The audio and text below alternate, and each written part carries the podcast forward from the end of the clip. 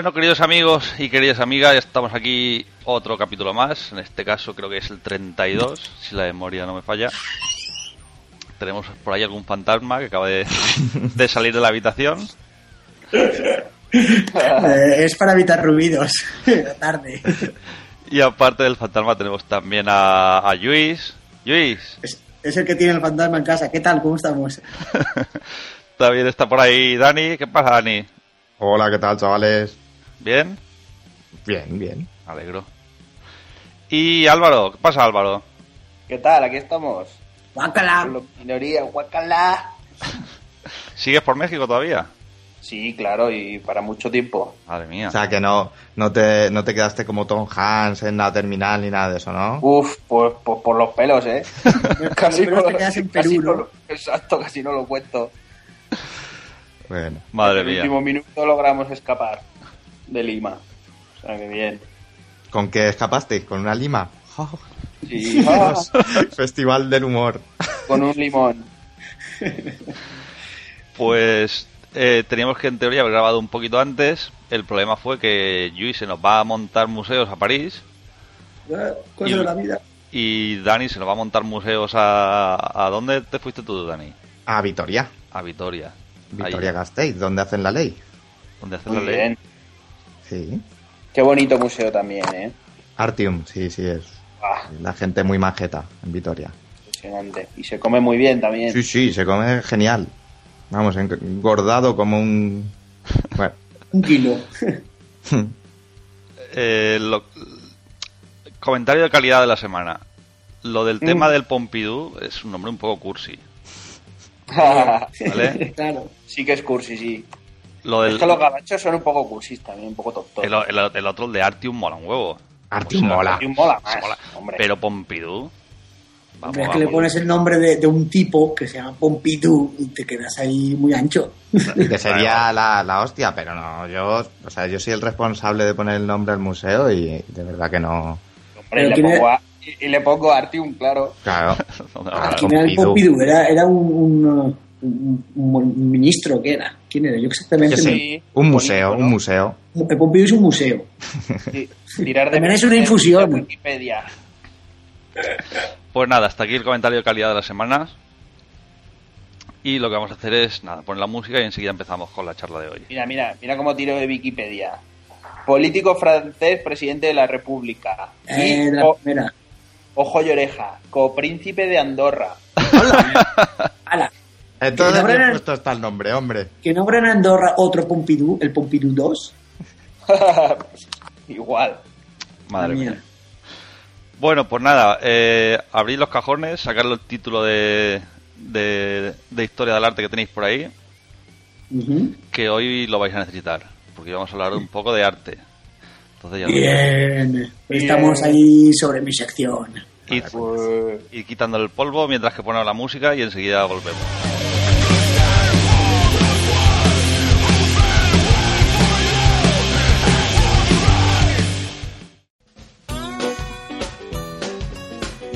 ¿Y esa golfa quién es con la que estaba hablando? ¿Te da vergüenza?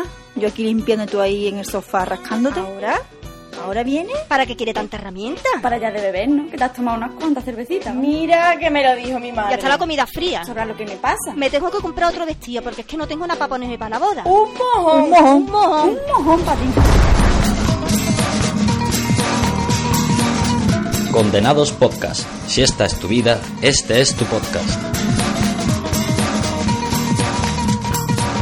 Encuéntranos en condenadospodcast.com y en arroba condenadospod.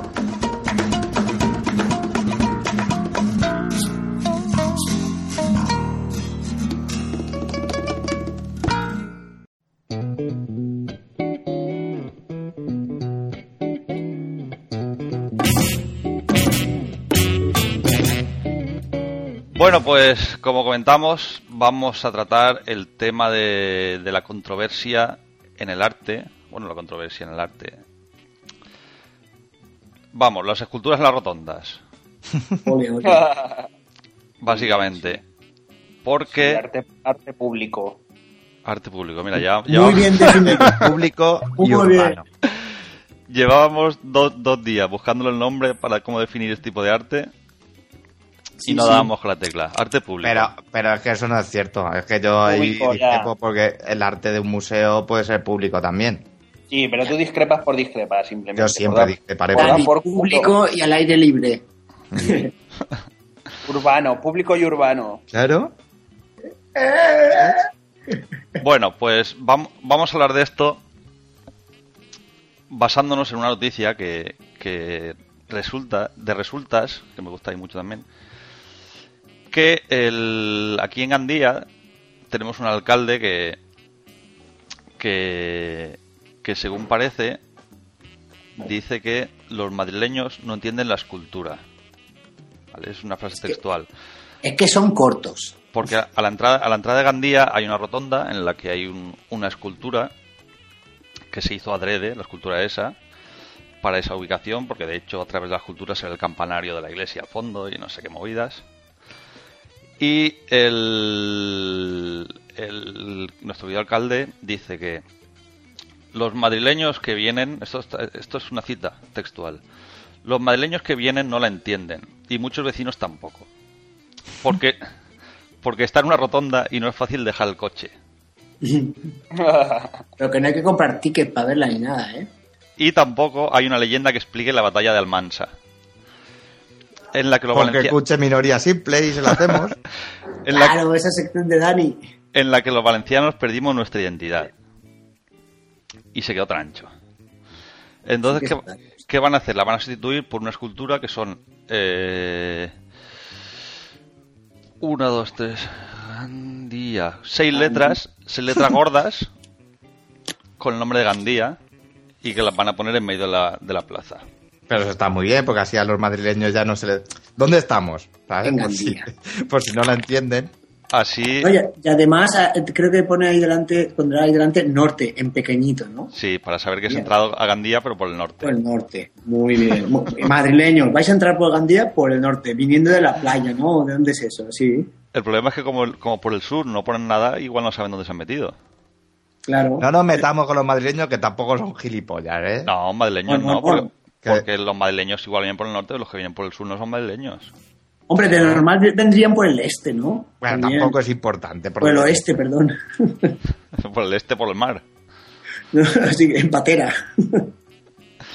Bueno, eh, a raíz de esto, yo quería preguntaros primero, y esto es una, una pregunta que, que puede resultar un poco complicada, es sobre si el arte, sobre todo el arte este que hay en las rotondas, tú tienes que entender el arte este para que te guste.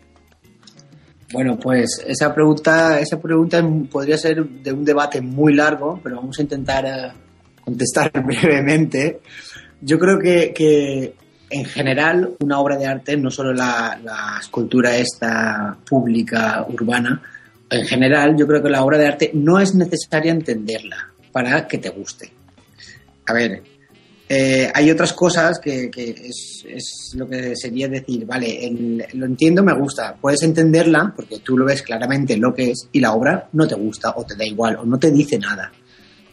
Al final, a eso voy, creo que el arte es una expresión, una, un lenguaje en el que no es me gusta o no me gusta, es, es el, el que está hecho, ya está, ¿no?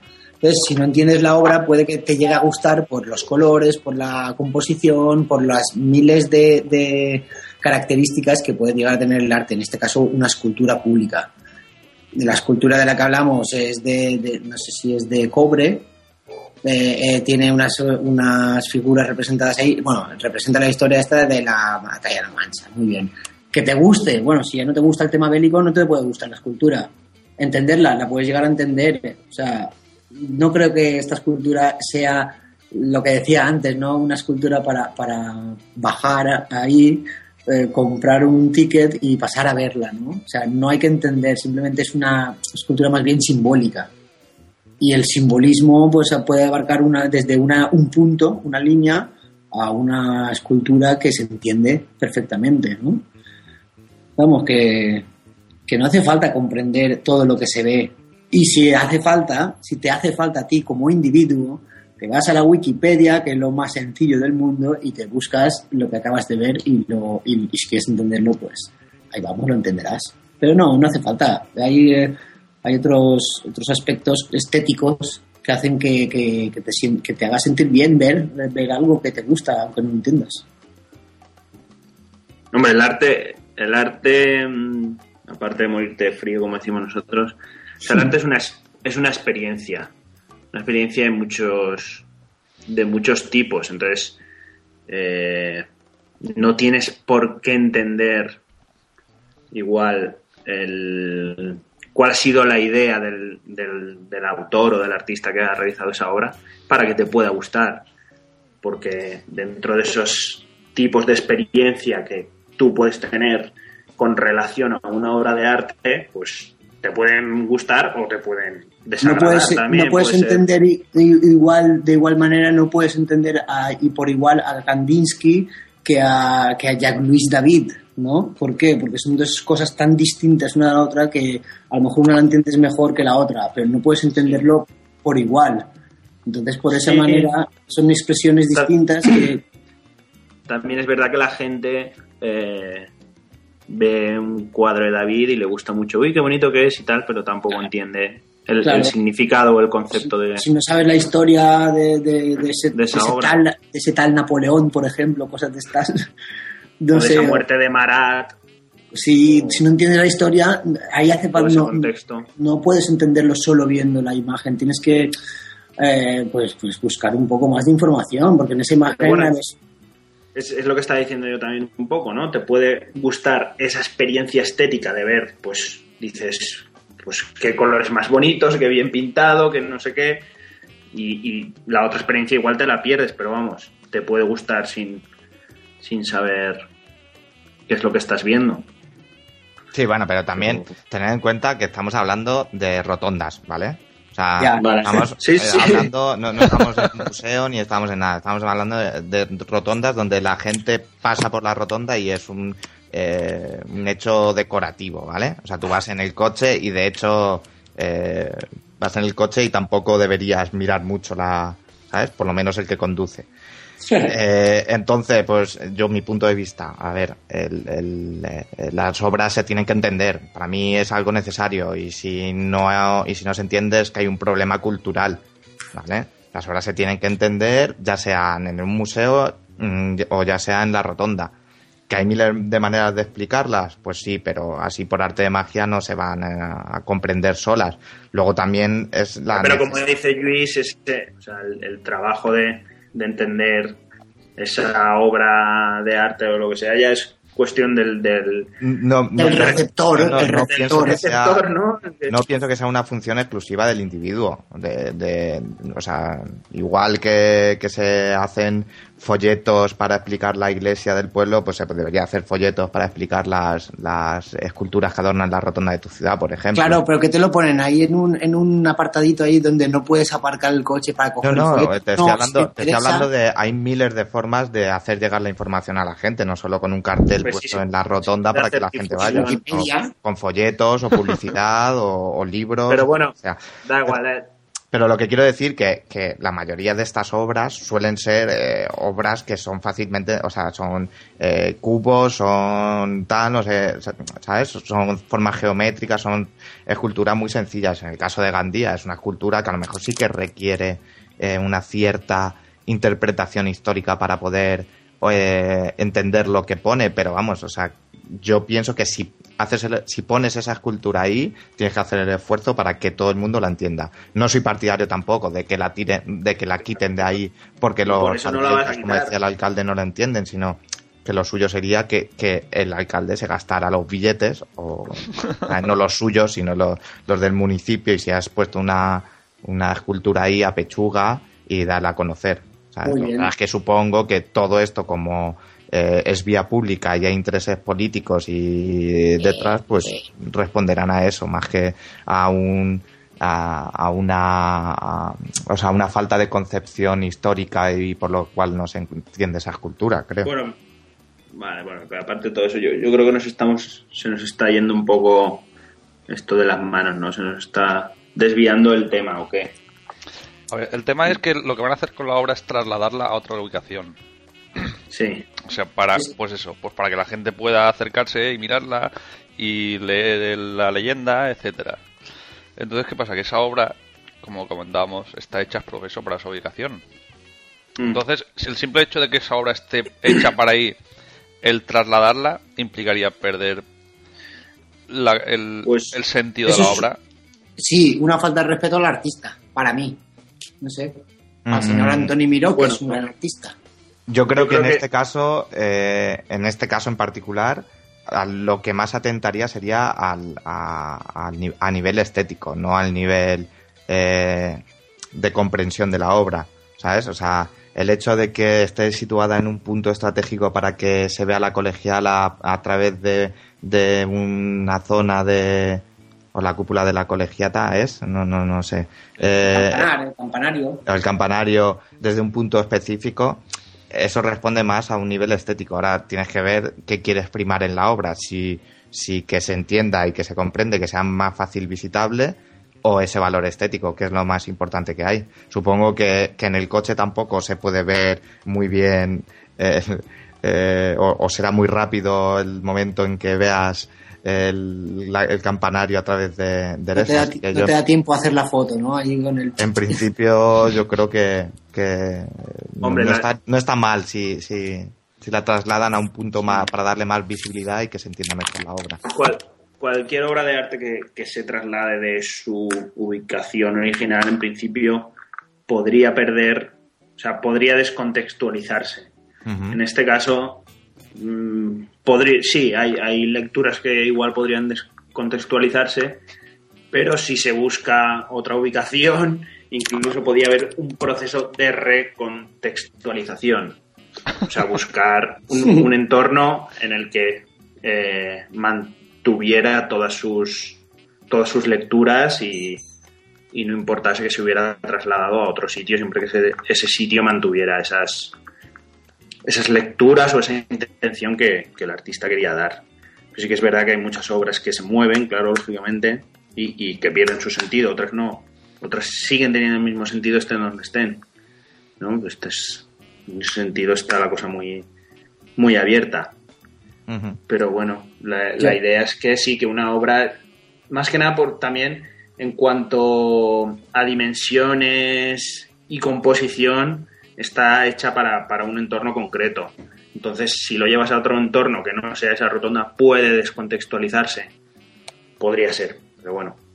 Eso ya te- el artista también debería de valorar Yo quiero hacer una pregunta... qué pierde la obra con el traslado o qué gana.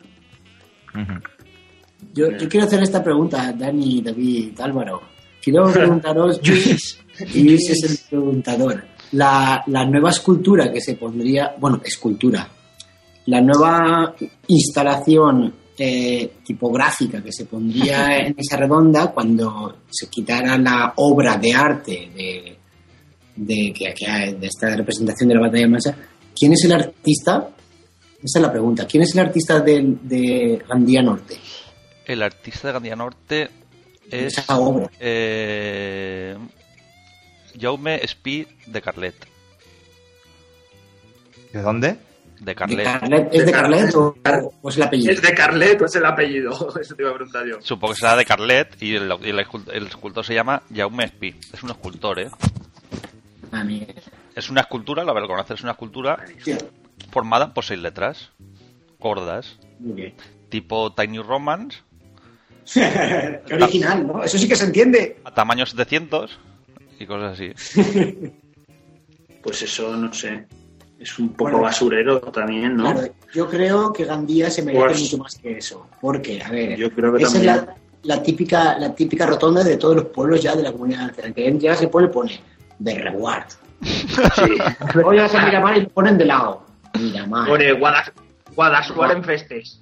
Bueno, todo eso. Entonces dices, sí, vale, ostras. No hace, o sea, tú cuando llegas en coche a una ciudad, siempre, siempre en todas las ciudades, hay un cartelito que cuando entras a la ciudad pone Valencia ahí, una señal de tráfico. Entonces, ¿acaso somos tontos?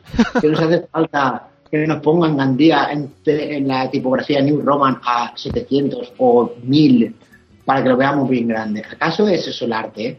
El arte es para tontos. Eso también es lo que quería hablar. No, no, no quería llegar hasta aquí. Pero es lo que veo, digo, joder, está guay, pero que. Y puede ser muy bonito. Mira, pueden ser unas letras muy bonitas, se entienden, pero quitar esta obra de una. mm, Para mí, no sé, no sé si conocéis a Antonio Miró, que, que vamos, que no es, no es una artistilla de, de pastilla, ¿no? O sea, es un señor ya consolidado y con mucha experiencia en, en lo que lleva de historia y también ha aportado mucho a la historia del arte. Entonces, yo lo otro que dices, ya ni me acuerdo de su nombre, no sé quién es, no importa. Eh, ¿Hace falta hace falta este cambio o realmente para ya voy un poco ya a meter un poquito o es realmente un movimiento político para cambiar Gandía? ¿Por qué los madrileños no entienden el, arte? Es algo así, no sé. Porque además este movimiento cuesta una pasta, eso cuesta mucho dinero. Eh, lo digo por experiencia. Dani también, bueno, incluso Álvaro, habrán estado alguna vez en, en, en movimientos así de piezas grandes. Y yo qué sé, eso es una pasta, un mogollón de dinero que se tiene que invertir para los camiones, la gente que tiene que venir a mover eso. Eh, es mucho dinero. Realmente hace falta, es más importante cambiarle la rotonda de Gandía a otros a otras cosas que hacen falta en la época que estamos. Eso, eh, ya no en la época que estamos. Yo, o sea, yo creo que ahí lo que mueve el traslado de esa obra es un, un hecho Interés. político. Claro. Es un hecho político, eh, económico y, y habrá un Entonces el debate, el debate se nos va por otro lado. claro. O sea, son motivos, pero, que- pero es que todo, todo el arte, eh, o sea, desde el momento en que se monta una exposición y no otra, en el momento siempre hay un- o sea, intereses Sobre todo en el políticos. arte público, ¿no? En, la escultura, en este caso, que suele ser lo que se pone en la rotonda, escu- esculturas públicas. ¿Por qué? se- ¿Por Hombre, qué? la- la- la- lo que ha dicho el, el señor actual alcalde de Gandía, o sea, es una de las soplapolleces, No tiene pez ni las cabeza. gilipolleces más grandes que se han oído en historia de la política. O sea, Y vamos a cambiar una escultura porque los madrileños no entienden el significado de esa escultura. O sea, me parece una aberración tan grande que ese señor diga esas cosas y, si, y siga siendo político que es, o sea, es demencial, demencial, ¿no? sí, sí. Pues nada, vamos, yo qué sé, vamos a hacernos todos madrileños.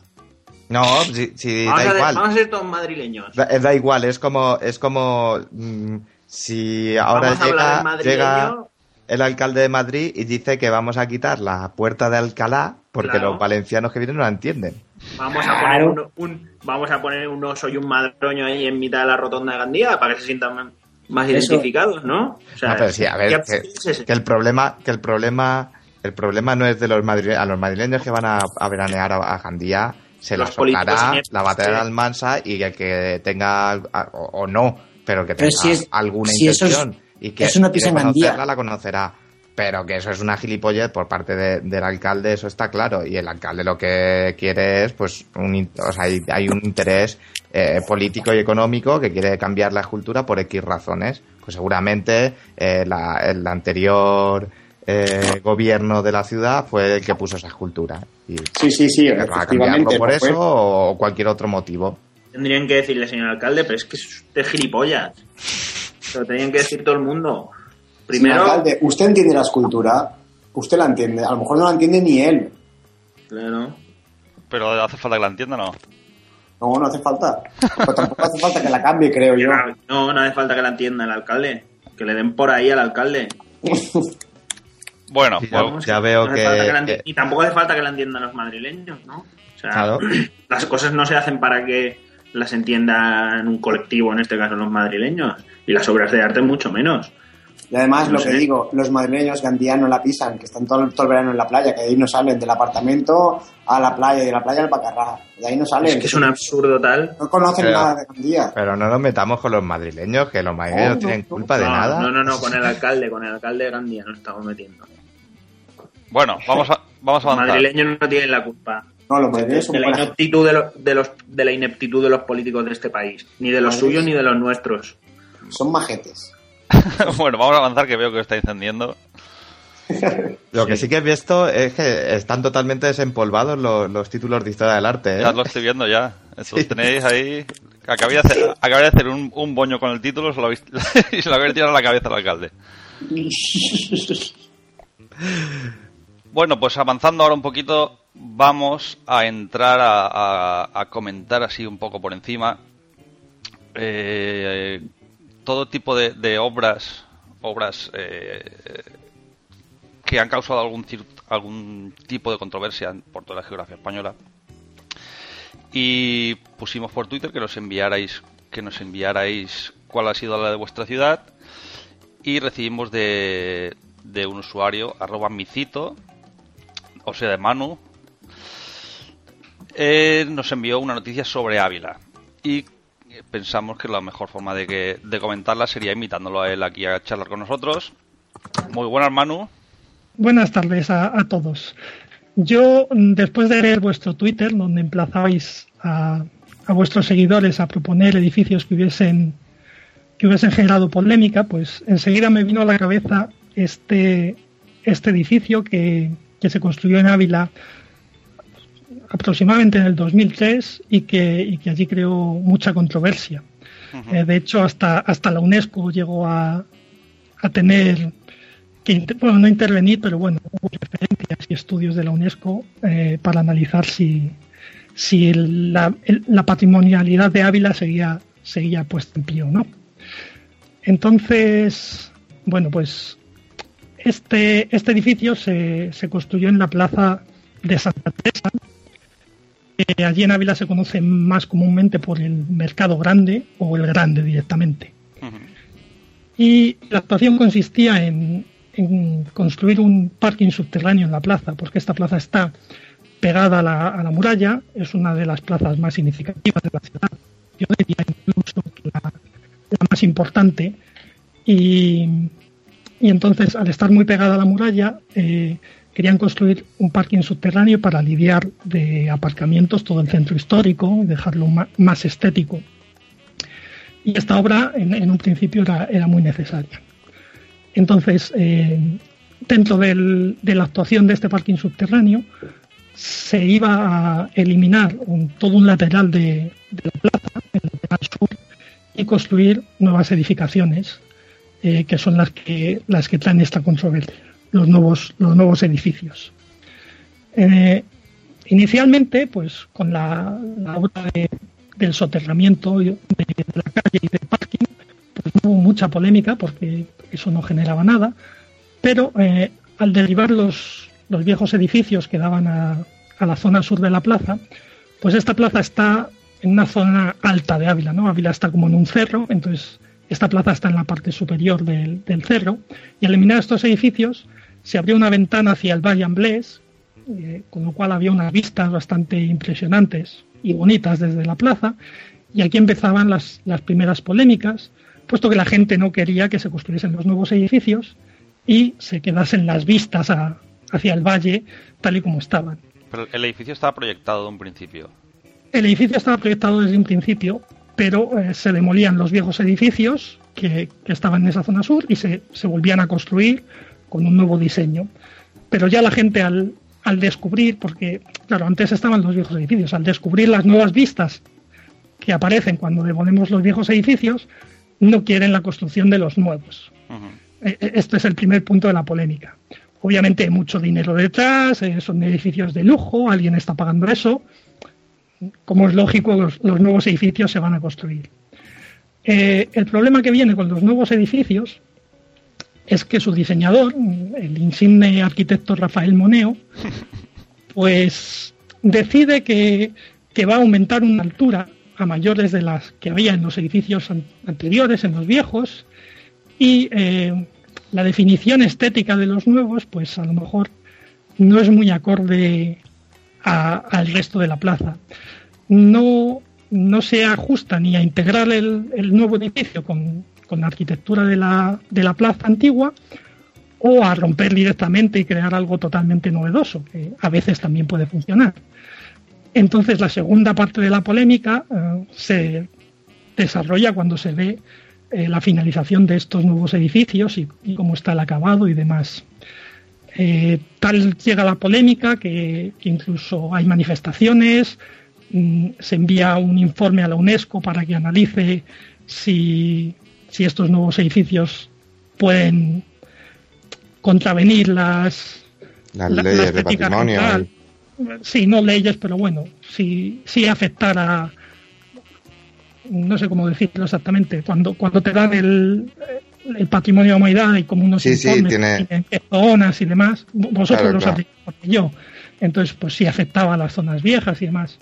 Finalmente Claro, la UNESCO Eso supongo que, que cuando te declaran un- un- una zona de interés histórico o cultural o estético, la UNESCO eh, eh, tiene un rango de protección ¿no? y mandarían a, Efect- a ver Efectivamente. si- eso es. realmente la UNESCO pide informes para ver cómo van a ser esos nuevos edificios o cómo quedan para analizar si eso va a afectar a- Al patrimonio, porque está justo pegado al, al conjunto de la muralla y, y podría afectarlo, pero bueno, al final la UNESCO dice que esos edificios no afectan para nada al conjunto histórico y, no hay mayor problema, pero bueno, eh, el informe está ahí y, y de hecho, pues mira, por aquí tengo algunas noticias. Mm, Esto es la hemeroteca de ABC, donde dice la UNESCO analizará en junio la denuncia presentada contra el edificio de Moneo en Ávila. O esto es del Diario de León. La UNESCO, la UNESCO critica los edificios de Moneo en la zona histórica de Ávila. Por tanto, o sea, la controversia está ahí, ¿no? Sobre todo. Yo, yo no voy a opinar mucho sobre si el edificio es más bonito o más feo. Es Pero, feo. El edificio es feo. O sea, eso es, es así. Eso es así porque, porque es así. Pero bueno, aquí, eh, es mi gusto, quiero decir. tirando de, mero- de hemeroteca también en el abc.es, hay una declaración de Moneo que dice: Habré podido no acertar, pero he respetado la monumentalidad de Ávila. Eso supongo que será porque todavía conserva el patrimonio de la humanidad. Claro, y no lo han tirado, ¿no? Y no lo han tirado. Pero lo de habré podido no acertar, eso es grande. Sí, sí. Pues sí, sí. Entonces, básicamente, cuando, cuando vi vuestro tweet, pues me recordó, me recordó mucho el, es- esta polémica que hubo con este edificio. Pues muy bien. Pues hombre, nosotros aquí de polémicas en, en Valencia tenemos unas cuantas que ahora, pasaremos a comentar porque también tenemos tela.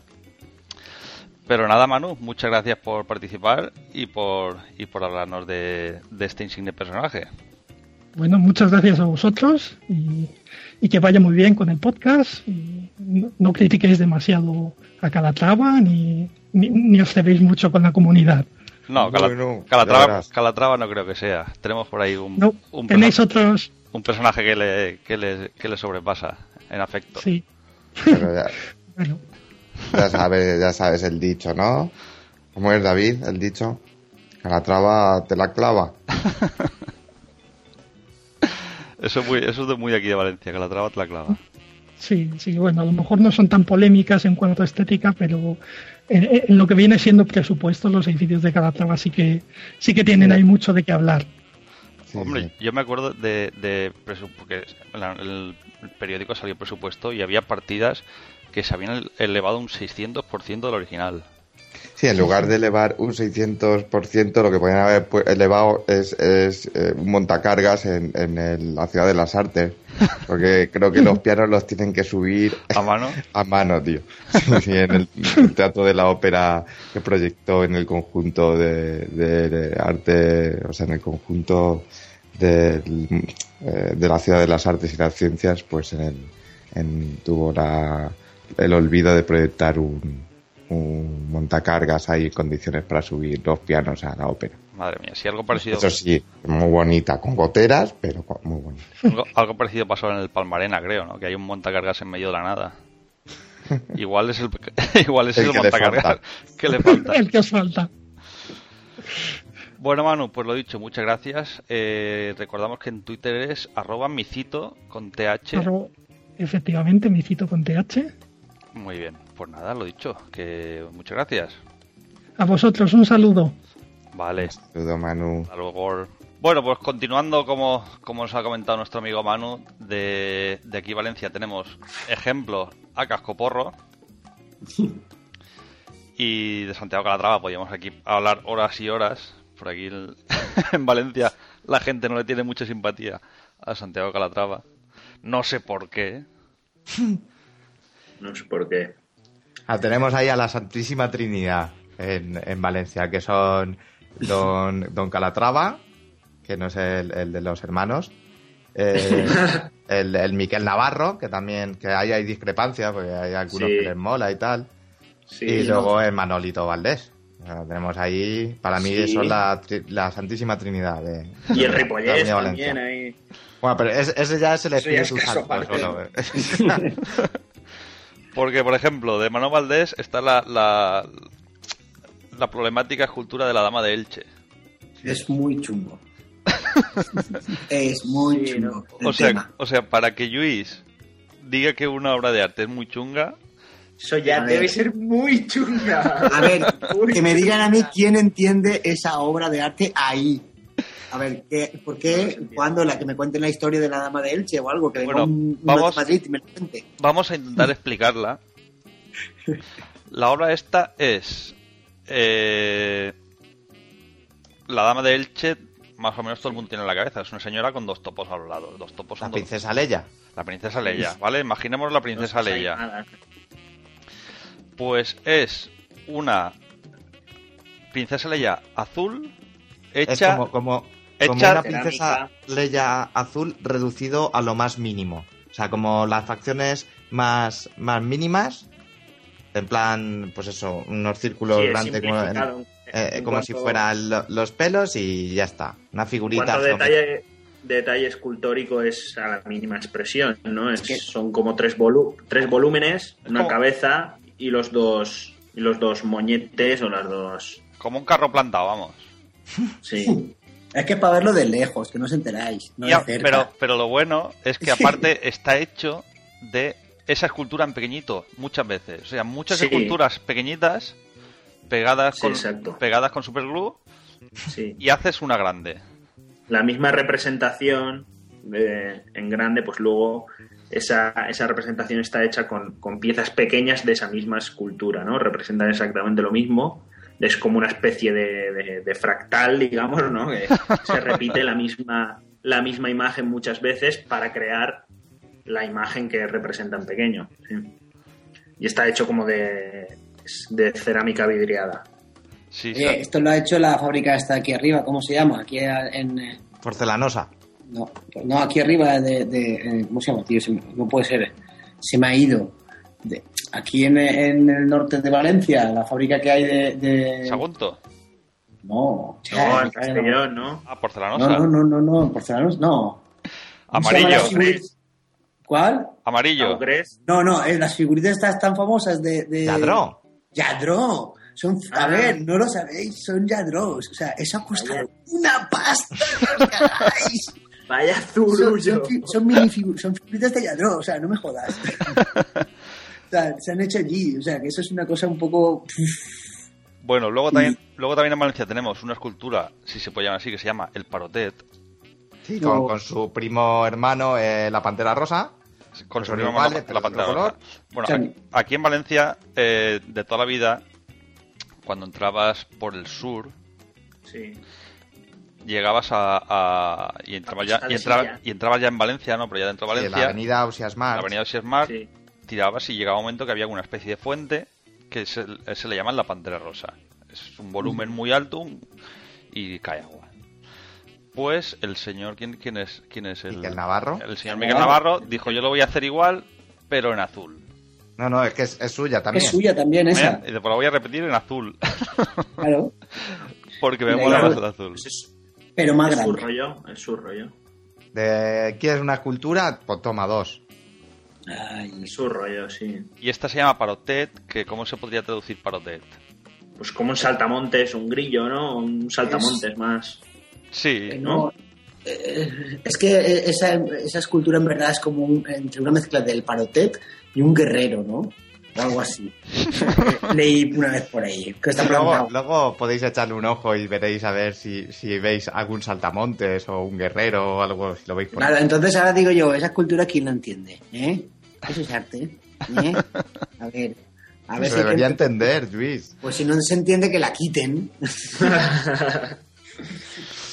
y, do- y dos y dos retondas más allá, un poco más allá, tenemos una de, de nuestro amigo De Ripollés. que es ¿Qué te parece, la basura más grande que sol, ahí, sobre un sol ahí con manos. ¿Qué te parece? Hay que hacer. ¿Pero qué hora es? Pues nada, un- una, una no sé mierdoso que se hizo para la venida del Francia, ex ¿no? papa Benedicto XVI. Ah, claro. un zurullo increíble escultura. Pero que tiene forma de zurullo. Pues sí, es un zurullo con, con- con bracitos y manos y pies de, de zurullos. Que es el señor mojón. Un señor mojón pintado, hecho en cerámica y pintado. En colorines. Es una mierda nefasta. Y, y ahora, me- ahora pre- os pregunto yo, ¿por qué se le mm, se compra tanta obra en, en la ciudad de Valencia en este caso de Miquel Navarro, de Ripollés, de Manolo Valdés, de Calatrava? Por dinero, por dinero. O sea, Claro. se compra porque tú compras ahora, la plantas ahí y solo por hacer ese trueque ya te llevas a la saca algo. O sea, Claro. no es un interés de decir, vamos a poner una escultura aquí de un escultor Nobel de la Escuela de Bellas Artes de Valencia, vamos a darle un empujón, no. Vamos a apoyar la cultura y el arte. No, Y- y no es ahora- eso, o sea, Y aparte que con Bueno, Dani, Dani, Dani, Sí. la- ya que estamos con el señor Ripollés, ¿qué, qué me dices de la escultura del Ripollés, la del avión en la cabeza que se montó en el gran aeropuerto de Castellón? ¿El aeropuerto sin O aviones? sea, sin avi- no tiene aviones, pero tiene unas- un Ripollés ahí puesto. Sí, eh, ¿No? eh, ahora, y ahora os pregunto yo un poco aquí, haciendo abogado del diablo, de ¿sería lícito que esas obras sufrieran atentados? ¿Lo veríais bien? ¿Atentado en qué sentido? De que... Atentados, pues desde que le una cortaran la cabeza. hasta la de destrucción masiva. vandálicos. Hombre, ahí yo no, yo no puedo hacer eh, apología Dani, del atentado. De la Porque si no- violencia contra las obras de arte. Claro, sean- que, que yo he visto obras de arte que sí, que, la, que, le- que las dejaría caer al suelo. Entonces, claro, cu- cuando las tengo en las manos, ¿no? Y dices, bueno, es que, es- ay, no, eso no funciona así, pero, pero que sí, que hay cosas que si no las hubieran puesto mejor. O sea, por- no- ya no solo por el, el hecho estético de la obra, sino por el gasto que conlleva todo eso a, a- a esa ciudad, a esa provincia, quien sea, da igual, pero que es un gasto tan, tan elevado y parece que sea todo tan grandioso cuando pones una escultura de Ripollés o de Manolo Valdés que hasta ya la- el, el populacho se lo cree. Eso es un problema también. Que, que- qué guay el aeropuerto, qué guay la escultura ahí, qué bonita. Bonita, no. Tiene un tío con un avión atravesado en la cabeza. ¿Eso qué es? Entonces, ¿estaríais a favor de quitarlas y llevarlas a otro Yo sitio? sí. No, de quitarlas y quemarlas. La hoguera. Mal que no quería hacer que apología. Bueno, otro edificio también bonito, que tú has estado ahí hace poco, Luis, es el Centro Nacional de Arte y Cultura Jos Pompidou. Que también tiene... Eso también hay Sí. También tiene... Fue, fue un edificio que- muy polémico en su momento, pero que ya ha trascendido a, a ser un símbolo de, de la ciudad de, Esto es como Rosy de, de Palma, París. ¿no? Sí, Es tan fea que cuando te acostumbras le ves hasta incluso la belleza. claro. Es guapa, es guapa. Pero no, el- el- realmente eh, fue muy criticado en su momento, igual no fue muy, muy entendido, pero no es una obra fea ni una obra, Vamos, no sé. es precioso. Quizá hubo una incomprensión en cuanto que la gente no, no, no sé, hacía una lectura que, que- que- o sea, una, una lectura incorrecta igual, ¿no? Siempre, pero y con el paso del tiempo, pues ya ha pasado, las lecturas han sido diferentes, ¿no? Se, se ha ido entendiendo un poco más la historia del, del arte contemporáneo y, y bueno. Y más Nada, en una ciudad como, no. Pa- como- Y no una ciudad como París, que en aquella época, que, que en la época de, de, si- a principios del siglo XX, París era lo, lo más, era lo más en arte contemporáneo. Entonces, esto es un, un un- es como rendir culto a ese arte contemporáneo que, que nace, nace en París, ¿no? Entonces, ¿cómo París no va a tener un edificio de arte contemporáneo como el Pompidou? y rompiendo esquemas totalmente. No sé qué habría ahí anteriormente, si haría falta una reforma urbanística o no, que puede que sí, porque eso era el centro de París, que posiblemente aún se conservaría la, la- la retícula medieval, eh, que no tendría a lo mejor eh, alcantarillado, entonces hacía falta una limpia, ¿no? Entonces se aprovechan, pues como, como el caso de, de, de Ávila, ¿no? Que hace falta unos unas hace falta hacer un parking, hace falta la plaza, no sé qué, pero claro, en el momento que metes ahí el, el del moneo, ya la cagas. Aquí, cuando se mete el Pompidou, se caga o, o es un poco más... Hoy en día ese edificio ha tomado su, su grandiosidad. El de Moneo lo tomará dentro de 20 años o dentro de 10 años. Ahí está la diferencia. Yo creo que no, ¿eh? Yo creo que no, no tiene nada que ver aquel edificio con este. Y, y no sé, y, y- y pasará, además... pasará más lo impre- mismo a lo mejor con eh, puede ser que pase al contrario con, como con la ciudad de las artes y las ciencias en, en Valencia porque ahora o sea quiero decir eh, la ciudad de las artes y, Claro, Valen- y, y la, o sea la ciudad de las artes y las ciencias en Valencia ahora parece ser que a la gente por lo menos a lo mejor a los valencianos no pero a la gente de fuera como como que sí que es un, un conjunto Sí, arquitectónico que gusta Eh, Sí, sí. ¿Pensáis que puede pasar al contrario? Yo, yo en, en mi opinión, me, me contesto a mí mi pregunta, que eso es mola mogollón. yo, creo, yo creo que sí. Yo creo que sí que, yo creo que sí que puede pasar al contrario y, y es un peligro que se corre cuando se invierte en, en- en, eh, tanto dinero en, en un complejo arquitectónico tan fuerte. Pero bueno, no sé qué opináis vosotros. Al final la historia pone a cada cual en, en su sitio, ¿no? Desde la perspectiva que da el tiempo, pues sí, ya te, te hace criticar mejor, ¿no? Y, y bueno, pues algunas quedarán y algunas y algunas se irán. Muy bien. Pues nada, yo No me parece. lo que acabo de decir, pero bueno, lo que me refiero es que eh, Sí, unas vienen, otras se van, ¿no? Eh, Como la canción. Sí, la vida sigue igual, como dice Julio Iglesias. No, que, que al final el tiempo pone cada uno en su lugar y, y- y nosotros realmente sí que eh, la historia nos dice que, que nos quedamos, o la historia del arte, nos hemos quedado con ejemplos de, arte que para nosotros han sido útiles y que por ciertos valores que expresa esa obra de arte eh, consideramos que son buenas obras de arte. Entonces, yo creo que el tiempo también eh, ha favorecido a considerar el Centro de Pompidou como, como algo bueno por los valores que, representa como arquitectura y obra de arte. Y habrá edificios y obras como eh, yo creo que las esculturas de Ripollés que quedarán como, como un mero mm, desfase de decir, o sea, esta cosa era un- es una basura, no, queda, no tiene ninguna calidad artística, eh, fueron unos desfases de unos políticos aberrantes y unos ar- que contrataban artistas aberrantes y quedará como eso en la historia, como, como un sinsentido. Si es que se recuerda, porque vamos, no creo que pasen a posteridad las obras de Ripollés como ejemplo de nada, ni como transmisión de valores positivos de ningún tipo. Ahí hay cierto pelete, ¿eh? Ahí, ahí lo tenéis. Ahí ya te lo he dicho todo y no te he dicho nada. ¿O creéis que, que- que ese tipo de esculturas, vosotros que habéis estudiado historia del arte, creéis que eso va a trascender para la historia co- como ejemplo de, de qué? De, de- de- de la mierda que, que, se Eh, Por que, alguien, que alguien calme a Álvaro, por favor. Sí, darle una tila. de unos políticos corruptos y, de, y descerebrados. Tómate una enchilada o algo, tío. un- Ahora, ahora me tomaré. Ahora veremos a ver. Una negra modelo, hombre. Sí, sí, una indio que me voy a tomar ahora. Bueno, pues una nada. indio y, y a ver, ¿qué pillo por ahí? Unos, unos chilaquiles con huevos estrellados.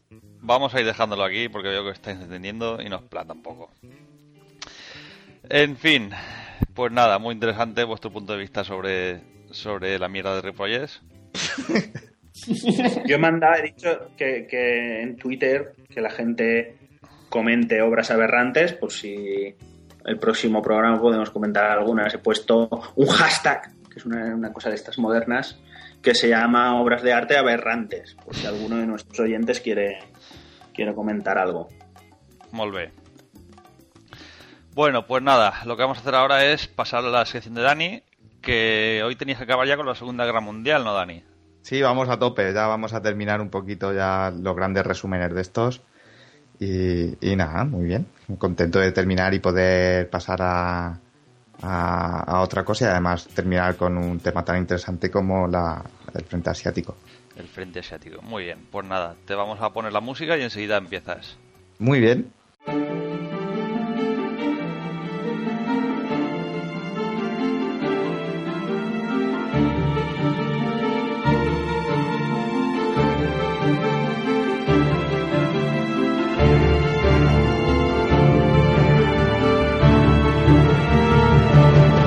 Bueno, pues ya estamos aquí y Daniel, ¿de qué nos vas a hablar? Para Pues- acabar ya la Segunda Guerra Mundial, ¿no?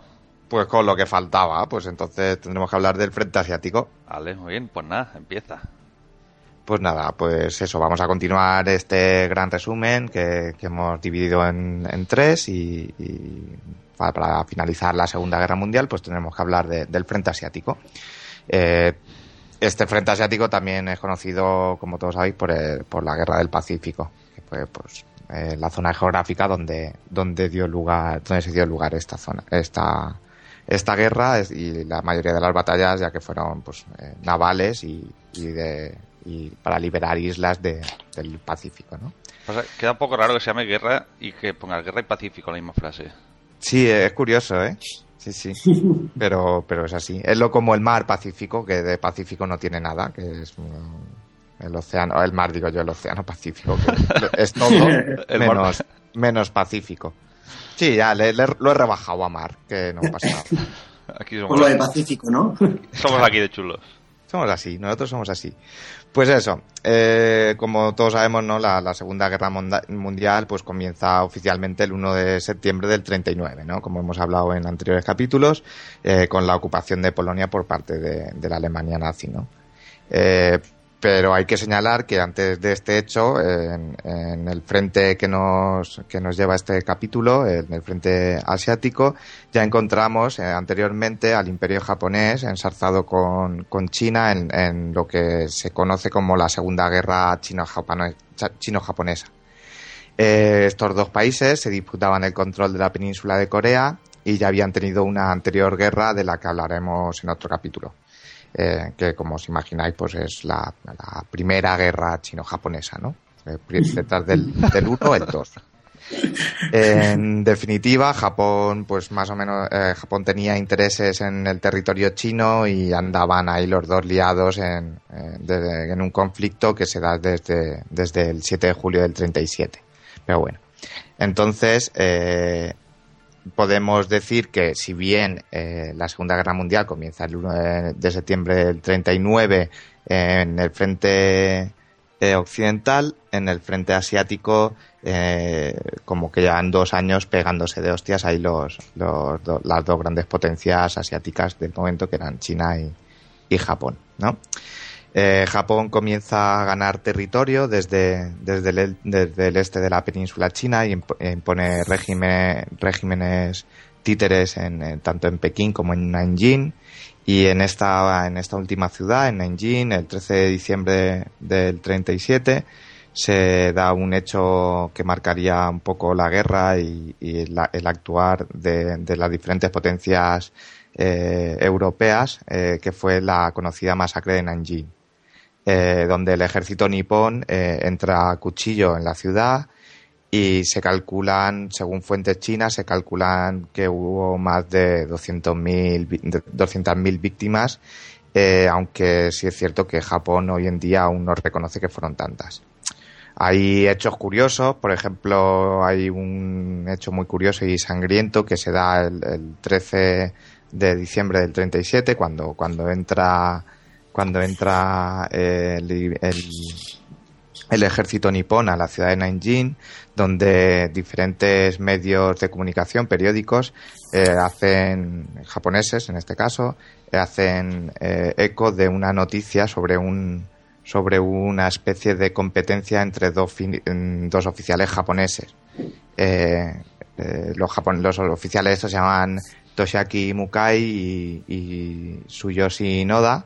Y, y la curiosa noticia es que ambos per- pertenecían a, a la división que estaba encargada de, de la toma de Nanjing y se proponen una especie de competición que trataba de a ver quién era el primero en decapitar eh, con, una cabe- con una katana, eh, a, a ver quién era el primero en llegar a 100 personas decapitadas. Cuando termina la, la batalla, pues eh, tanto Noda como, como, como Mukai eh, han matado a más de 100 personas. Matan 105 Noda y 106 Mukai. Pero como no sabían quién había llegado primero al número de 100, que era el número opuesto, porque en el, eh, se dio en las en- durante la batalla, ¿no? Llegaron los dos a, decapitar a 100 personas. Entonces se decide pues alargarlo 105 hasta 150, a ver quién es el primero que llega a 150, para que os hagáis una idea de, de lo sangriento que fue la toma de esta, de esta ciudad. Bueno, luego cuando terminó la guerra, eh, tanto el Mu- Mukai como Noda pues fueron detenidos y fusilados en Nanking, ¿no? Eh, cuando, cuando China vuelve a tomar parte de- de- o sea, vuelve a adquirir esa ciudad, ¿no? Esta masacre y la expansión de Japón por, por la península china obliga tanto al Reino Unido como a Estados Unidos que a realizar un embargo sobre el metal y el petróleo contra Japón. Y esto lo hacen pues principalmente porque ambos tenían intereses en la zona, ¿no? Tanto eh, Estados Unidos como Reino Unido pues tenían ahí cosicas que, que no quería que se los quitaran los japoneses.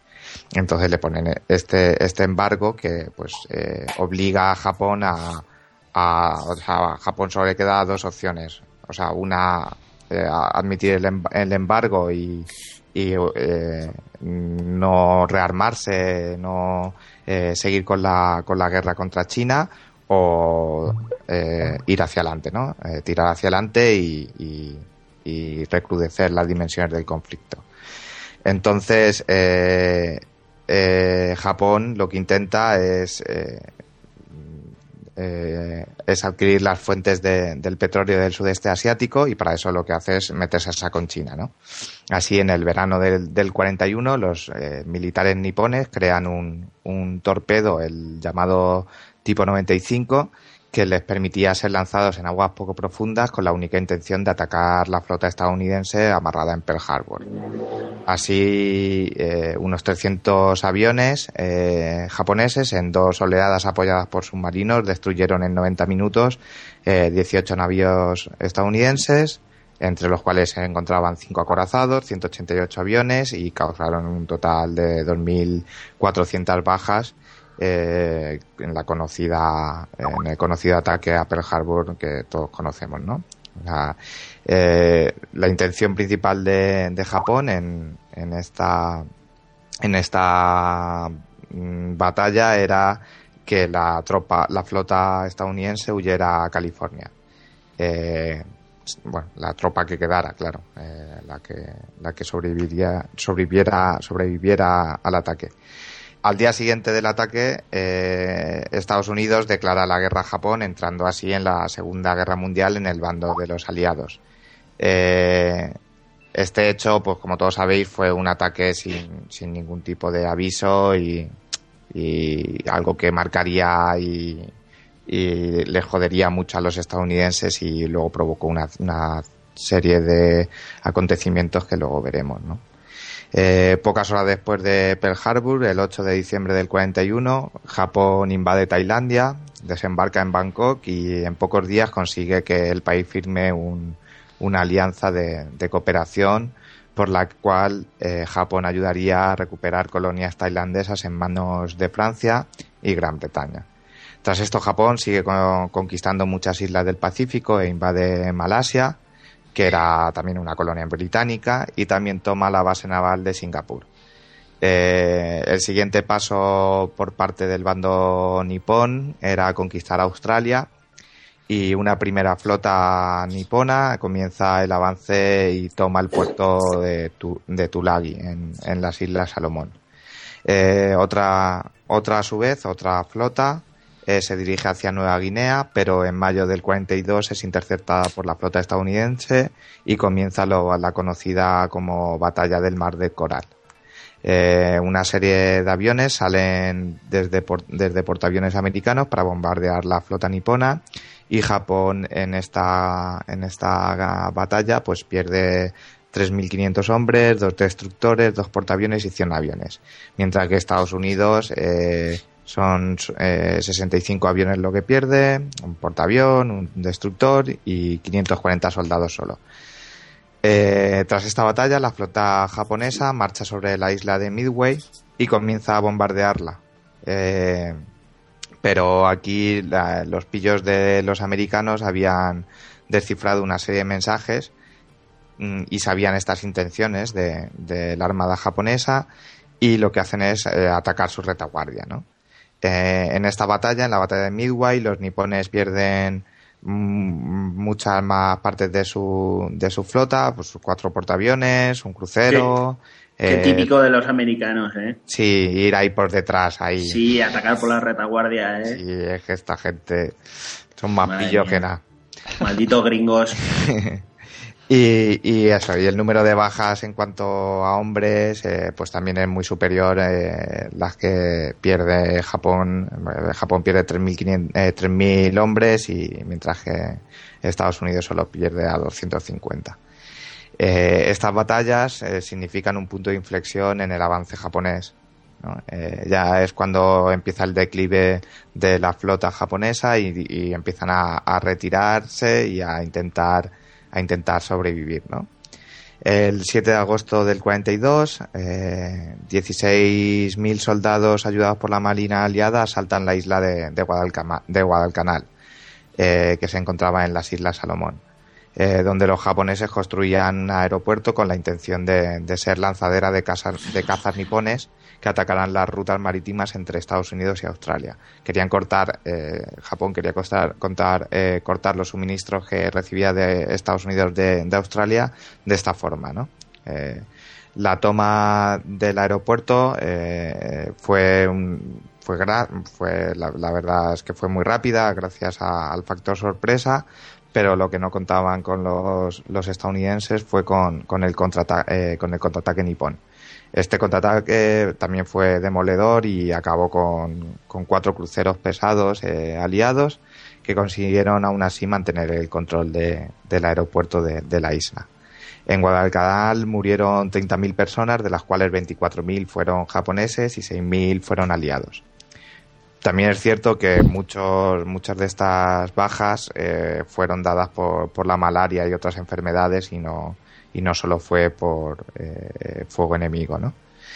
Otra de las batallas cruciales eh, de, de la guerra de- del frente asiático fue la batalla del Golfo de Leyte, de Leyte que se dio en Filipinas, donde la flota nipona eh, fue prácticamente destruida. Eh, ya prácticamente no, no tenía casi, casi barcos y, los que tenía estaban en las islas principales de Japón, en la, en, la, eh, en lo que se conoce hoy como Japón. Así, eh, isla tras isla y batalla tras batalla, para finales de 1944 los Estados Unidos pues, habían liberado casi todas las islas del Pacífico y ya se planteaban muy seriamente la- eh, asaltar las islas principales de Japón. Eh, y, mm, pero lo que pretendían Estados Unidos, ya mm, viéndose eh, ganadores de, de, este, de esta guerra, era eh, la rendición incondicional del imperio, ¿no? Eh, no se conformarían con una rendición normal o una donde conservaban ciertos territorios, sino que tenía que ser incondicional. Eh, en cambio, pues eh, Japón a estas alturas del conflicto lo que buscaba pues era eso. Eh, un acuerdo pues tendiendo territorio y conservando principalmente la divinidad del emperador, ¿no? que era algo muy muy sagrado para ellos. En Estados Unidos, para, para poder asaltar Japón, las islas principales y tomar el país, necesitaba el aeropuerto de Iwo Jima.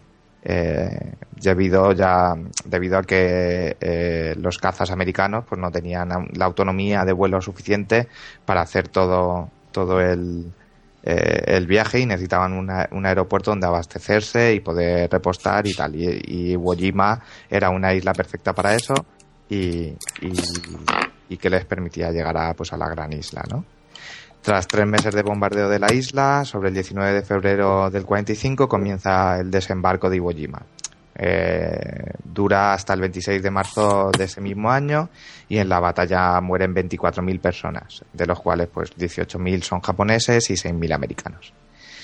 Eh, una vez conquistado Iwo Jima, los, alianza, los aliados avanzan hacia, hacia Okinawa y comienzan su ataque. Eh, los japoneses envían eh, en un ataque suicida los únicos barcos que le quedaban y, y son rápidamente destruidos por la, por la aviación norteamericana, que también, eh, también se, que, sí que es cierto que en, este momento se intensifica por parte de los japoneses el, lo que se conoce como el ataque kamikaze, que ya se había utilizado durante toda la guerra en algunas ocasiones. Ya sabéis que es esto de, de suicidarse contra, contra el enemigo para, para ocasionarle el la mayor número de bajas posible. Eh, al final del el 21 de junio de 1945, Okinawa cae en manos aliadas y ya solo quedaba pues llegar eh, a Japón, ¿no? A lo que a la isla principal. Esto se da ya el 10, el 10 de marzo del 45, los bombarderos americanos ya pueden eh, llegar a Japón, eh, por lo que la toma de la isla eh, no era más que cuestión de tiempo, pero, pero los aliados pues saben que el honor japonés no les permite rendirse y calculan que la invasión de la isla supondría pues como un gran número de bajas civiles, ¿no? Que no podía ser asumido por un país eh, supuestamente democrático. Eh, por lo que eh, al final se decide utilizar una nueva arma que se suponía que iba a ser menos perjudicial que la toma eh, de, la isla. Esta nueva arma eh, se despega el 6 de agosto del 45 en un bombardero eh, 20 B-29 llamado Enola Gay con la intención de lanzar a, a Little Boy, que es como, como llamaron a esta bombita, eh, sobre la ciudad de Hiroshima. Eh, esta fue la, primera bomba nuclear usada sobre, sobre una ciudad y causó eh, 120.000 muertes. Tras la negativa de Japón de, rendirse, los Estados Unidos mandan esta vez otro B-29 llamado Boxcar. Con, en su interior eh, estaba Fatman, que era otra de, estas bombitas, que, que fue la segunda y última hasta la fecha bomba nuclear detonada sobre una ciudad. Hombre, la verdad es que los, no- los nombres también molan, ¿eh? Sí, los nombres molan mogollón, pero ¿Ves? Eso los gringos también son muy ocurrentes para esas cosas. sí, sí. Little Boy y Fatman fueron los causantes de, de más de 170.000 personas. Pero bueno, eh, es curioso. Pues eso, eh, Fatman explosionó, explotó, mejor dicho, en Nagasaki el 9 de agosto de- del 45 y mató a, a 50.000 personas. Debido a estas dos acciones, el 14 de agosto de este año, Japón pues ya se lo plantea y, y se rinde incondicionalmente ante los, aliados, ante los aliados, poniendo así fin a la, a la guerra en el frente asiático y, y por ende a la Segunda Guerra Mundial. Y hasta aquí, pues, eh, por fin hemos terminado con estos, esta- estos grandes resúmenes de la guerra, de la Segunda Guerra Mundial y ya cuando hablemos de esta guerra, pues ya, ya lo haremos de, de forma más particular, de batallas más, más concretas y que son muy interesantes y, y no sé. Muy si- bien. Si, si os ha gustado. Sí, hombre, claro, muy interesante. Interesante. Lo que, me me está, lo que me estoy dando cuenta yo que los chinos palmaron un mogollón de gente, ¿no? Bueno, más bien los japoneses, pero sí, los, sí. los japoneses, los japoneses, perdón. Sí, sí. En- Sí, palmó, palmó mucha gente, muchísima gente, sí. Porque tenemos 50.000 más En un día. 120.000 En otro día. más luego en Iwo Jima 18.000. Sí, sí. Sí, Caían co- como moscas, ¿eh? Sí, en, sí. en Bueno, con Guadalcanal, esos pepinos, en Guadalcanal 24.000. Sí, no, bueno, en Iwo Jima 24.000, en Guadalcanal creo que fueron 18. Bueno, fue una masacre. 30.000, 30.000. Sí, sí, o sea, fue una locura. Las cifras son eh, por días, ¿no? Sí, sí, sí. ya sabemos que la Segunda Guerra Mundial fue eh, la guerra donde más muertes hubieron en la historia. Y, no sé. Y pues eso, eh, la, eh, fue la que marcó y la que por la que aún estamos así en, los tiempos que corren.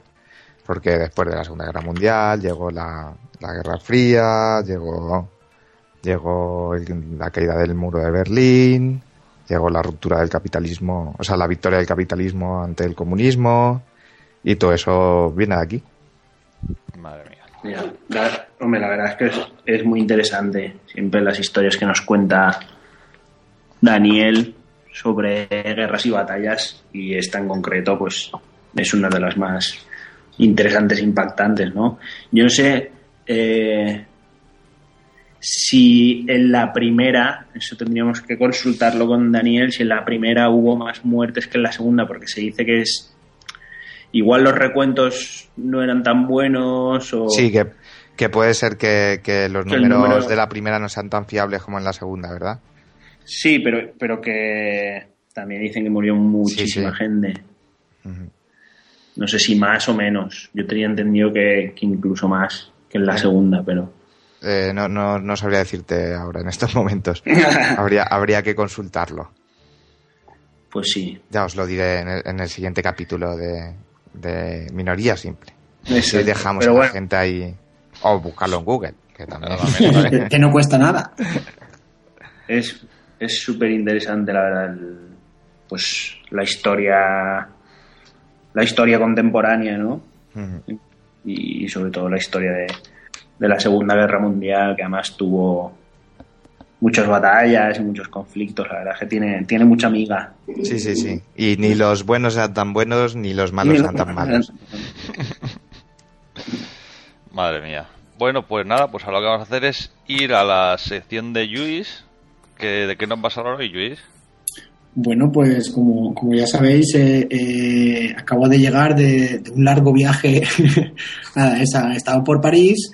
Eh, pues por lo tanto, ¿de qué os voy a hablar? Pues de los orígenes del arte romano. Qué grande. Está muy bien. Que has estado, No, sí. has estado montando el Pompidou, ¿no, Luis? Sí, sí, sí, he estado ahí, eh, bueno, eso es un mundo. Monta ahí en una exposición, la exposición permanente que se va a ver del Pompidou a partir del día 19 de octubre, me parece que se inaugura. Hemos estado ahí currando, tres semanitas, aunque hubieran podido ser más. Y, y nada, y a tope. Así que, que, que ahora eh, lo que nos concierne es eso, ¿no? Un arte, pues, pues en Roma. Simplemente voy a hablar de, de los orígenes, ¿no? Ya profundizaremos en otro capítulo porque si no se nos, se nos va a ir el tiempo que no veas. Pero Luis, nos tienes que contar un poco y tu, tu trabajo ahí en, en el Pompidou y... Ah, eso, eso en otro capítulo. Pero Hombre, ya, ya, verá- ya verás como hay, tienes que contar a la gente también, hay que hacer ahí... ya verás los enlaces que hay con París y Roma, porque realmente son dos grandes ciudades europeas, ¿no? Y, y poniéndose a indagar un poco con esto del arte, del arte de la Roma imperial, que no vamos a profundizar hoy, porque vamos a hablar del origen solo, pero sí que tiene mucho que ver, porque al final, pues, ah, no sé si conocéis a un tal, ¿cómo se llamaba? Eh, Bona, Bona- Bonaparte, ¿no? Este hombre pues hizo, hizo una, una copia una, de, de esa manera de, de ver el mundo y de, y de marcar sus triunfos, sus logros de, de- como impe- imperialista del Imperio mundo. romano. Entonces se, se basa mucho en, la, en el arte romano, del imperio romano también para crear su, su, su visión, ¿no? Y así también pues en París podemos ver muchas, muchas cosas reminiscencias de, de, de Roma. Así que algo tiene que ver El arco del triunfo. el arco del triunfo, la, la columna de, esa de, de columna, Plaza Vendôme, que es la columna de Trajano, el, la Madeleine, eh, uf, son, son muchas cosas. son- Tantas y tantas cosas, madre mía. Qué copión era, ¿eh? Bueno, los romanos también copiaban un poco Acá han hecho los romanos por nosotros. Las calles, la, la, la, la- la- el, el acueducto de Segovia. el acueducto de Segovia, el teatro de Mérida, tío. Sí, sí, sí, pero aparte del acueducto de ese. Venga, va. comienza, comienza. Bueno, pues Madre nada. mía. Vamos a mía, poner. los, los pecholatas estos. Vamos a ponerte la música, Luis, y enseguida empiezas. Ok. Vale, estará.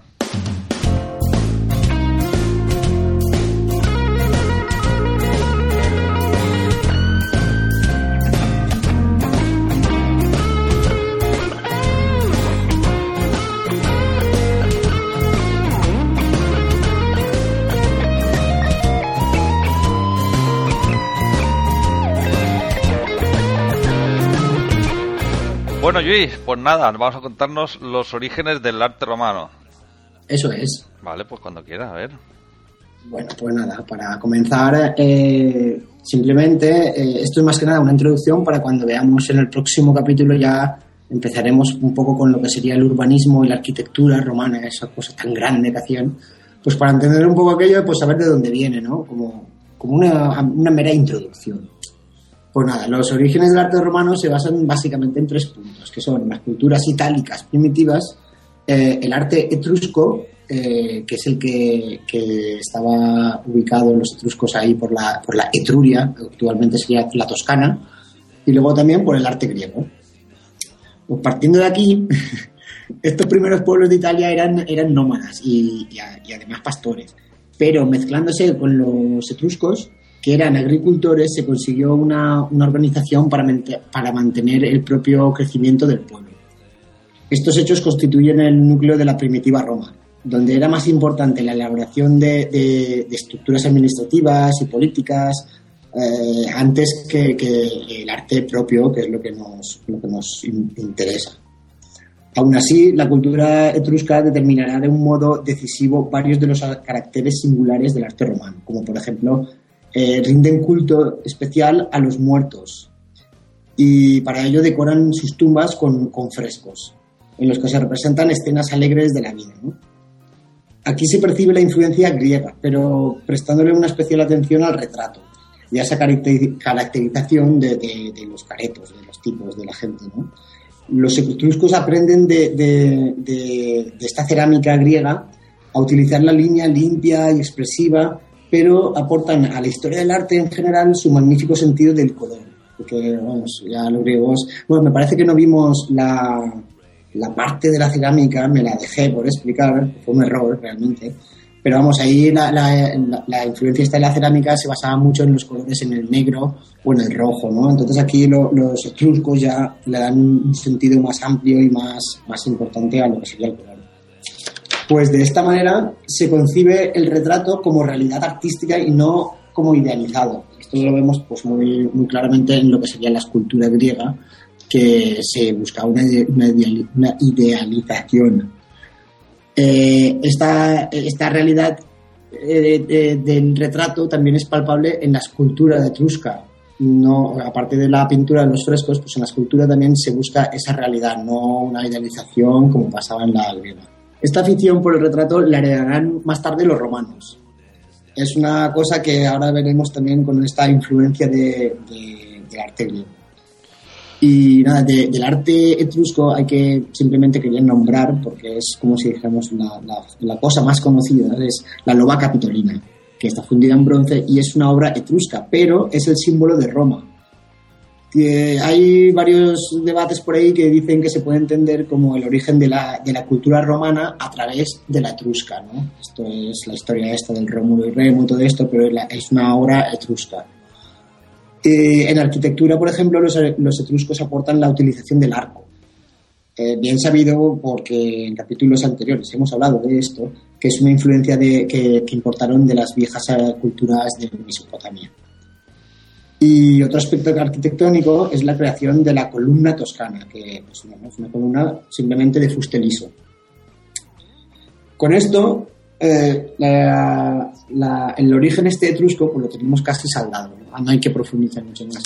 Eh, la influencia del arte griego es otro, otro punto, que es el que se dice que, que Roma copia a Grecia, que Roma hace esto porque Grecia, por la política, las creencias, todo, pues ahí es donde vamos un poco a meter de baza. Es en el, en el año 509 antes de Cristo, de Cristo cuando se proclama la República en Roma. Vale, esta fecha es muy importante porque en este momento el mundo helénico está alcanzando su apogeo cultural y artístico. Pero los romanos no se han consolidado aún como pueblo, están ahí empezando, ¿no? Se acaban de, de juntar dicen, vale, ya somos la República y vamos a ver qué hacemos aquí. Esa identidad de la Roma que conocemos, el Imperio Romano, es, el nombre mismo lo dice, se alcanza en la época del Imperio.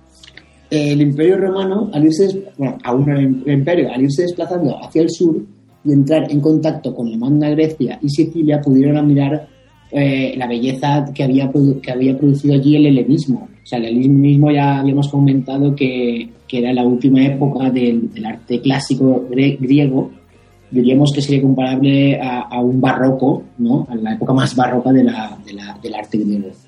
Por otra parte, cuando Roma conquista Grecia, eh, cargamentos enteros de escultura y aún de elementos arquitectónicos griegos se dirigen a Roma. Eh, son, multi- son un mogollón de artistas griegos los que son llevados como, como esclavos y otros voluntariamente ante la nueva y, poderosa clientela que, que se está ofreciendo en Roma. Por lo tanto, se produce una verdadera colonización cultural de los vencidos sobre los vencedores. O sea, que, no, que os hemos vencido y nos llevamos toda vuestra cultura. Bueno, pues la expansión de los romanos fue relativamente rápida y en el siglo II, en el siglo II después de Cristo, su dominio alcanza ya la mayor extensión que había conocido cualquier imperio hasta la época. Eh, el hombre, el, el- el romano, cree que su misión trascende en la de gobernar, la de ordenar ese gran mundo que ha, que ha conquistado y se siente orgulloso de, de- de ese destino, ¿no? de su destino. Piensa que la producción plástica, en lo que tiene de actividad manual, pues vamos, que no es propia de la clase social que domina el mundo. Y, y- y cedían esa, pues esas tareas extranjeros o esclavos, que eran principalmente de talleres griegos y instalados frecuentemente en la propia península, en la península de, de Italia. En estos talleres se realizan centenares de copias de toda la plástica griega que los patricios acomodados pues encargan, ¿no? Y un dato bastante importante en este aspecto, que fueron copiotas y que fueron lo que fueron, pero hoy en día, gracias a estas copias, eh, conocemos la cultura griega, ¿no? La cultura de la, la, la escultura, más bien dicho, griega, porque son, desaparecieron, eh, así, pues, siglos posteriores, desaparecieron y gracias a las copias que se hacían de los romanos, pues las conservamos. Así que tenemos un, pues, un- ligero- una, idea ya de lo que, de lo que era. Que aunque fueron unos copiotas, hicieron algo bueno. Claro, si no hubieran copiado esto, nosotros posiblemente no, no conoceríamos estas es- esculturas, el Laoconte, eh, yo qué sé, todas esas. O sea, lo que quieres decir es que todas las esculturas griegas que conocemos, la mayoría son copias romanas. Sí, si no sí, todas. sí, sí, sí. Qué curioso. Sí, sí. de hecho, el Laoconte no es original griega, es una copia romana. De, bueno, allí lo pone, no me acuerdo de qué siglo es, si del 2 o del 4. Pero vamos, es una copia de una Posiblemente sea de eso, del principio, porque es cuando cogen la, la- la- el- lo que hay, lo que se está haciendo en ese momento, que es el periodo más, más cañero, referido a que es el helénico, que es el barroco, diríamos, ¿no? de lo más exagerado todo, más idealizado también todo. Entonces, claro, a partir de ahí la, la escultura romana empieza a tomar, a tomar fuerza y a tomar una- unas maneras de, de concepción, ¿no? Bueno, pues con todo esto, Grecia, eh, Rom- ah, Grecia y los etruscos y, y el mundo este de, los, las tribus, diríamos, itálicas, pues también existen unos caracteres propios de la, de la cultura de- de- del, gran imperio que se está formando en este momento, en esta historia. Pues con todas estas influencias, en el siglo I antes de Cristo, ya se puede hablar de un arte romano propio o genuino, tras, tras un periodo, claro, de adaptación y, y maduración. La manifestación más temprana como tal es la arquitectura, seguida por la pintura y no será tanto la escultura a excepción de los retratos. Las causas de estas diferencias estriban en que cuando se producen importantes y, perdón, importaciones masivas del arte griego no puede hacerse de, de- de un edificio arquitectónico completamente. Eh, solo se llega a hacer de fragmentos de, los edificios, tales como columnas o pedestales o capiteles, ¿no? Entonces, tampoco se puede trasladar toda ese templo, no, llegan a eso. Tampoco pueden importarse las pinturas, ya que suelen estar pintadas al fresco, eh, por lo tanto, eh, sobre el propio muro. De esta manera, lo, solo se llevan así, diríamos, como obras completas, completas de, de- influencia griega de- totalmente. Se llegan a llevar esculturas, se llevan a llevar vasijas, eh, bronces eh, y, útiles y, y objetos de adorno, básicamente. Por otra parte, la, la organización urbana, social y religiosa exige nuevos planteamientos arquitectónicos y constructivos desconocidos por, eh, por los griegos. Todo ello explica la, la escasa dependencia de la arquitectura romana respecto a la helénica. Entonces, tampoco la pintura, eh, tampoco en la pintura hay una, una permanente dependencia. Para el hombre, esto hay que distinguir, ya son conceptos de creencias, de formas de ver, ¿no? Para el hombre la- latino, el hombre romano, la familia aparece como módulo fundamental de la sociedad. Y esto explica la, la atención a la, a la casa, a esa casa que decorará, a, esa- a su casa, que, que decorará con pinturas con, con muchísimo cuidado. De, de las pinturas griegas sabemos que se extendían sobre los muros de palacios y lugares públicos, pero las pinturas romanas las encontramos principalmente en los recintos domésticos. O sea, eso es una gran diferencia entre Grecia y Roma. Entonces, la pintura romana, partiendo de unos patrones griegos, o sea, copiando lo que sería la pintura griega, evolucionó rápidamente, alcanzando pronto su propia personalidad. ¿Cuál? La de meterlo en su casa realmente. Esto es una concepción que hay que tener clara entre Grecia y Roma, dentro y fuera, ¿no? No ocurre lo mismo con la estatuaria. La escultura en, en- en su plenitud de concepción es más propia de exteriores. Al aire libre, la luz puede modelar vivamente y de un modo cambiante sus volúmenes. El griego era, era un hombre de, espacios exteriores, diríamos, y se ocupó más de las estatuas. Pero el romano es hombre que conjuga bien los espacios exteriores con los interiores. Y debido a entender que la pintura es un, objeto interior, pues la, escultura es como que la hace un objeto exterior. Y, y esto hizo que, que el interés por la escultura fuese menor y por ello valieron durante mucho tiempo lo- los modelos griegos. O sea, es también un poco lo que decíamos antes, que como se trajeron esculturas griegas completas que estaban ahí, pues era, pues hacemos la copia y la ponemos ahí. No evolucionaron tanto la escultura en un principio.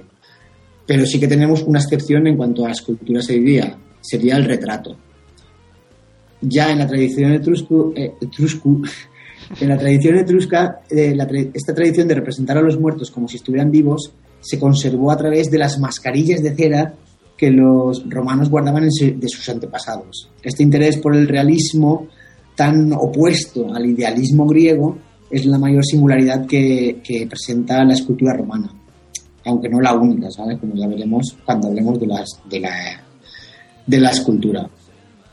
Eh, el aspecto este de dentro y fuera que hablamos, pues ya, eh, ya entraría más en el, en el, eh, en el, eh, en el sentido del espacio y, y el urbanismo. ¿no? Que esto más bien entraría casi en la, en la arquitectura, pero simplemente voy a hacer una pequeña reseña, ¿no? Así para que tengamos una, una idea de, este, de, esta, de, de este, de esta idea del espacio y del urbanismo. Pues nada, eh, lo que decía antes eh, si- significa que, que el- el- los griegos sienten el espacio como algo exterior. Por eso eh, proyectan sus edificios atendiendo a sabias combinaciones de puntos de vista que le llevan en ocasiones a modificar medidas y apariencias, o sea, simplemente por la, digamos, esa teatralidad. Para él el espacio es el lugar en el que se encuentran sus arquitecturas, que están pensadas desde, desde el exterior, desde fuera. Se trata de una realidad, de un, de un espacio escultórico. Dicho de otra forma, sería que lo- los griegos son creadores de volúmenes antes que de espacios. A ver, si esto no ha quedado muy claro, ahora con lo de los romanos veremos que sí. Porque el romano, los romanos conciben el espacio como algo interno. Eh, es como algo que, eh, en lo que él se siente inmerso, ¿no? Desde dentro para afuera. Podríamos eh, compararlo también con que los griegos tienen esta concepción de- del Olimpo, ¿no? que son los que crean todo ahí, pum, desde allí arriba de la nube, pum, pum, y van poniendo ahí los templos, ¿vale? Mira qué bonitos quedan uno al lado del otro. Vale, pues los romanos no lo hacen así. Esta es una gran diferencia que hay que tener presente para entender esa cultura tan diferente de la griega, que es la romana, aunque parezca, aunque tenga mucho, mucha apariencia. Eh, Entonces, la- las circunstancias del mundo romano crean unas estructuras sociales y políticas complejas por un lado y suntuosas por, lo- por, por otro, lo que conduce a una construcción de grandes locales cerrados. O sea, eh, el característico sentido práctico de los romanos hará de estos espacios cerrados algo verdaderamente adecuado al hombre, que, que no está, como decía antes, visto desde fuera, sino desde dentro. Y, y todo esto, eh, con todo esto lo que hacen es renunciar a, esa, a, esa, a esos modelos de la, de la plástica griega en cuanto a arquitectura se, se trata. Lo más, lo más destacable para entender esto ya finalmente sería cuando, el romano toma el modelo de columnas, de columnatas exteriores de, de estos templos griegos y los traslada al interior de sus basílicas, ahí es cuando está aplicando unos valores constructivos griegos, pero al servicio de, de una nueva dimensión espacial, que es la que acabo de decir, la que he dicho y la que diré la semana que viene, que es la de dentro fuera. Entonces, el, el romano sabrá, sabrá desarrollar una arquitectura en la que lo importante sea la, la caracterización del espacio interior. Y yo creo que hasta aquí es donde vamos a dejarlo porque, porque si no ya nos metemos de demasiado de pleno en lo que es el urbanismo y la arquitectura, que creo que la semana que viene nos pondremos las botas con los templos romanos, con los, con los acueductos y con todo lo que queráis. Muy bien, Luis. Pues, pues nada, lo vamos a dejar aquí ya y enseguida ya vamos a la despedida. Muy bien. Vale, pues, hasta la... Adiós.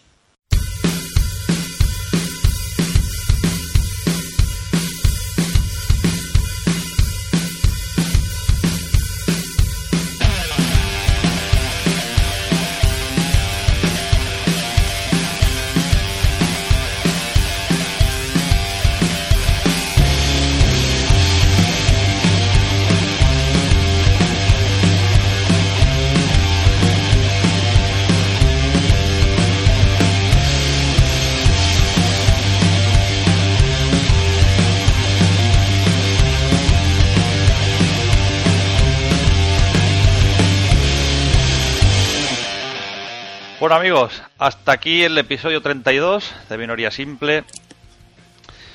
Eh, sentimos haber estado casi un mes sin grabar, pero por motivos laborales la gente está fuera.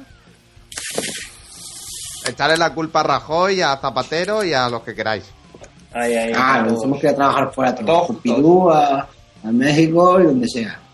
Madre mía. Teníamos uno en México, otro en París, otro en, Vitoria. en Vitoria Victoria Gasteiz. y yo aquí en los estudios centrales.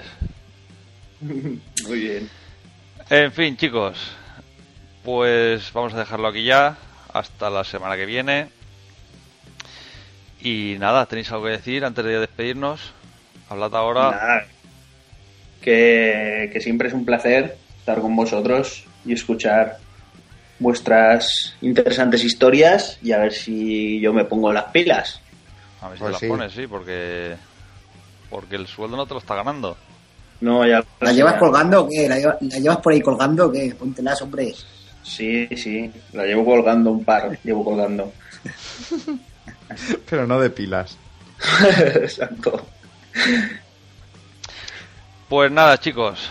Hasta el siguiente episodio, que será, si no pasa nada, el 33. Y Ah, perdona, bueno, sí, yo otra vez recuerdo que participe, ¿vale? En, en- en nuestra pequeña encuesta de, de obras de arte aberrantes, ¿vale? Vale. Ha creado Álvaro, que es arroba alvar-80, eh, un hashtag que es obras de arte aberrantes, para que publiquéis ahí cuáles son las que las obras de arte de vuestro pueblo, ciudad, etcétera, que os parecen aberrantes. En fin, muy bien. Que al siguiente episodio más. Y mejor. Mejor, eso es. Pues nada, Luis, Dígame usted. hasta el siguiente episodio. Venga, pues que sea pronto, a ver si no tenemos ninguna controversia y podemos realizarlo lo antes posible. Molt bé. Álvaro, Dígame. que nada, que vaya bien por los Méxicos. Claro que sí, ahí estamos, batallando. Muy bien. Dani, David, a- chicos, oye, hay que ver lo de la JPOT esa, ¿eh? ahí estaremos. Si podemos, ahí estaremos. A ver. Si no oye, me mandan oye. a currar a ningún lado raro, lo que pasa, lo que pasa es que ahora Tiene- hay que decir en hemos estado o no hemos estado, porque esto saldrá después de la JPOT. Bueno, Pero bueno, pues estaremos o no. qué bien lo hemos ¿Estaremos pasado. o no? Qué bien lo hemos pasado la JPOT de Dani. Sí, no la hemos bueno, ha sido genial. Una pasada. Ahí me moló cuando tocó, cuando tocó el grupo este, cuando pincharon el grupo este Mago Dez.